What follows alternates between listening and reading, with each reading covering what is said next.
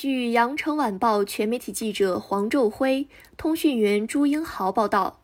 儿童的知识从书本上来，兴趣在电子和网络上，不会唱儿歌成为一种常态。结果是一代孩子不会唱童谣，等他们长大后也不会教后代唱童谣，传统童谣被渐渐遗忘。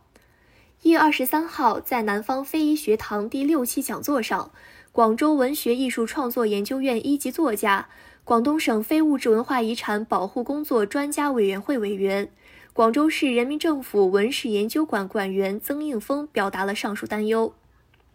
本期讲座由广东省志愿者联合会指导，南方非遗传播志愿服务队主办，广东省振兴传统工艺工作站、广州市大湾区文化交流促进中心、嘉湾区书屋承办。曾应峰以。粤港澳大湾区文化记忆中的民间吟唱，谈谈近代粤语童谣为主题，系统介绍了粤语童谣的产生、发展及在当代的传承情况。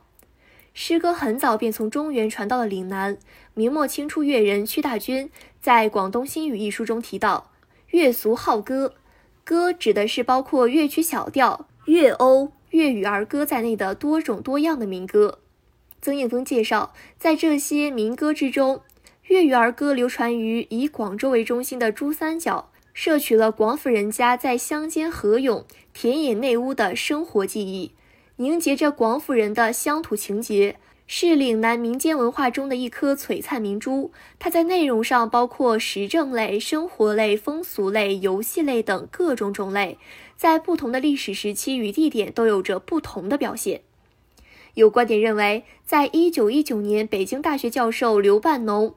沈以沫、钱玄同、沈监士发起的歌谣学运动之后，民间童谣才得以广泛传播。然而，曾应峰在系统考证后发现，早在鸦片战争时期，粤语童谣便已开始流行。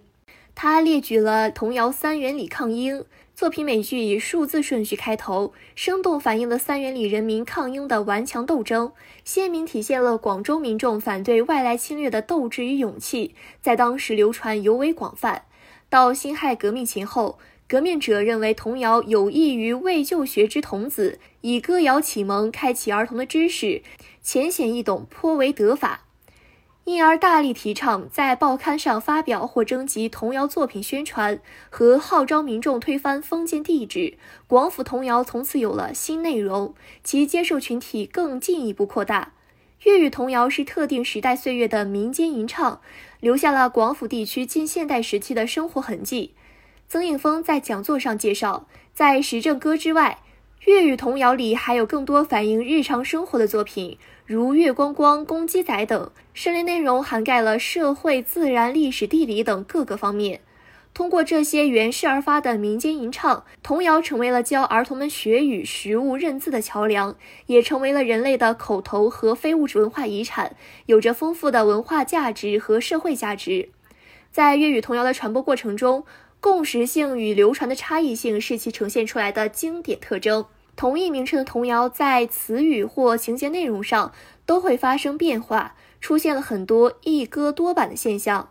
曾应峰列举了较为典型的一哥多版作品，如《三元里抗英》在流传过程中出现了五个版本，而伴随一代又一代广府人的童谣《月光光》甚至有三十五个版本，分别来自广州荔湾、越秀、海珠等地区。它们的内容丰富多彩，有的以食为主，有的加入风物风情，还有的加入了婚嫁等生活内容，充分显示出了民间文化的创造力。谈及一歌多版现象，曾应峰表示，一方面童谣属于民间文学，对时代的变化有着敏锐的感知，其内容也会随之变化；另一方面，童谣的流传方式靠的是民间口耳相传，妇女与儿童既是创造者也是传播者，常常会在参与过程中加入地域色彩或者个人情感色彩。而在当今时代，全球范围内的经济一体化大潮来势凶猛。对世界文化多样性造成一定威胁，粤语儿童口语相传的传播方式在这种情形下显得尤为脆弱。